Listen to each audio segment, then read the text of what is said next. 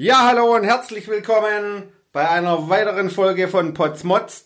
Ich bin Tobias Potz vom Building SWAT Team. Ja, heute geht's um Digitalisierung im Ingenieurbüro. Ja, die meisten Ingenieure, die haben noch, oder was heißt die meisten? Viele haben einfach noch ein Reißbrett, die zeichnen noch am Schema, die fahren am liebsten zum Kunden raus und sagen dann, ja, das ist mal wieder schön einen Kaffee trinken und so weiter. Was? Moderne Videosoftware? Da kann man sich, äh, nein, das ist nichts für mich. So am Laptop in den Plan entscheiden, ich brauche Papier. Ja, solche ein oder andere Kollegen gibt's auch noch. Im Prinzip ist es so, die Corona-Krise ist da. Vielleicht dem Ende zu, vielleicht kommt die zweite Welle, man weiß es nicht. Auf jeden Fall ist es so. An der Stelle müssen viele ins Homeoffice. Und wenn man jetzt mit Pläne und die Pläne will man dem Kollegen schicken, mein Gott, das geht halt nicht mehr. Auf jeden Fall ist es so, die Videokonferenzsoftware, was gibt's alles für digitale Tools. Wir haben da die eine oder andere Erfahrung gemacht, die wollen wir jetzt einfach teilen. Ja, zum Thema Übersicht der Videosoftware, da gibt's vieles. Wir haben ausprobiert. Äh, Skype geht immer. Skype for Business ist ja mittlerweile abgelöst von Microsoft Teams.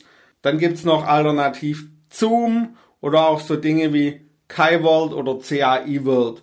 Unsere Empfehlung ist hier ganz klar Microsoft Teams und zwar Microsoft Teams auch auf deutschen Server, um einfach den Datenschutz zu gewährleisten. Und dann hat man natürlich noch das andere Thema. In Teams ist es so, dass ich, wenn ich vier Leute drin habe, diese sehen kann, sobald ich meinen Bildschirm teile, werden die Leute entsprechend dann kleiner. Zoom ist es auch so.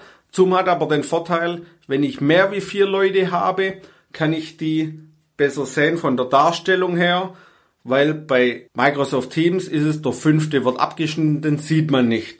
Wenn ich jetzt 20 Leute in so einem Videocall habe, ist Zoom einfach geeignet, weil da wird dann immer der, der spricht, im Prinzip direkt eingeblendet, kriegt so einen farbigen Rahmen drumherum und man kann den einfach perfekt sehen. Was man beachten sollte ist, bei Zoom gibt es irgendwie Probleme mit dem Datenschutz. Also wenn man da sehr drauf bedacht ist, sollte man das im Einzelfall noch prüfen. Dann gibt's jetzt Neudeutsch, nennt sich Collaboration Tools. Ja, was ist denn das? Ja, das sind einfach Tools zur Zusammenarbeit. Früher gab's noch den einen oder anderen Kollege, der kennt auch das Wort Schleppliste oder Lobliste, also Liste offener Punkte. Heute gibt's im Prinzip so Übersichten aus der Kanban nennt sich das zum Beispiel, indem man sagt, okay, man hat die ganzen Aufgaben in so einem großen Board von links nach rechts, kann die dann in verschiedene wie Art Karteikarten ordnen und hat den Vorteil, ich habe eine Übersicht, wenn ich draufgehe, ich kann mir die dynamisch sortieren lassen nach Mitarbeiterzuständigkeit, nach Projekt, nach Priorität, kann da wieder eine Eisenhower-Matrix hinterlegen. Was ist denn jetzt besonders wichtig, was ist besonders dringend, was ist nicht wichtig, was ist nicht dringend und so weiter. Also gibt's tolle Dinge, und das kann man einfach per Mausklick frisch sortieren, so dass dann jeder Mitarbeiter oder ich dann als Chef, Projektleiter einfach meine Übersicht habe, die ich brauche, um das Projekt richtig zu fahren. Ja, hier gibt's im Prinzip die Software Trello oder Meistertask. Das sind auch beides unsere Empfehlungen. Die schenken sich eigentlich nichts, sie sind komplett identisch. Dann gibt's noch Planner von Microsoft. Der hat den Vorteil, der Planner, der lässt sich komplett in Microsoft Teams integrieren. Die anderen beiden lassen sich auch in Teams integrieren, sind aber einfach dann von der Haptik nicht so schön wie Blender, weil es einfach ein Microsoft-Produkt ist. Mit dem kann man das meiste auch tun. Oder dann gibt's noch so Dinge wie Mondays zum Beispiel, kennt man bestimmt aus der Werbung. Wir haben uns an der Stelle für Microsoft Planner entschieden, weil der einfach die beste Integration in Microsoft Teams hat. Ja, Projektablage, da wird's dann auch wieder spannend. Wie viele benutzen einen SharePoint-Server? Da gibt's aber bei uns das Problem, wenn man jetzt auf großen Projekten unterwegs ist. Und bei groß meine ich wirklich sehr groß.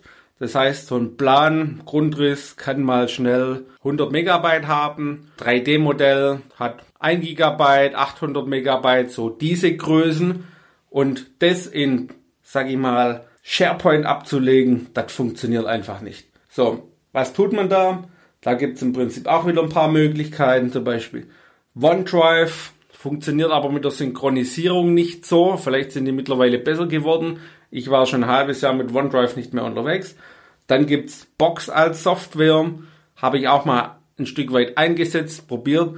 Bin ich auch raus. Wir nutzen mittlerweile die klassische Dropbox, aber Dropbox Business und auch auf deutschen Servern, sodass wir einfach an der Stelle mit dem Datenschutzserver sind. Wichtig bei all diesen Diensten ist DSGVO, deutsche europäische Server und dann entsprechend die Datenschutzgrundverordnung einhalten. So, das war's mit unserer Übersicht, wie wir im Prinzip kollaborationsmäßig arbeiten mit den Kollegen, wie wir nicht mehr aus dem Büro für jede Besprechung raus müssen, gerade geht's ja auch nicht und sind dort im Prinzip mit allen anderen, die die Software auch einsetzen, auf Augenhöhe.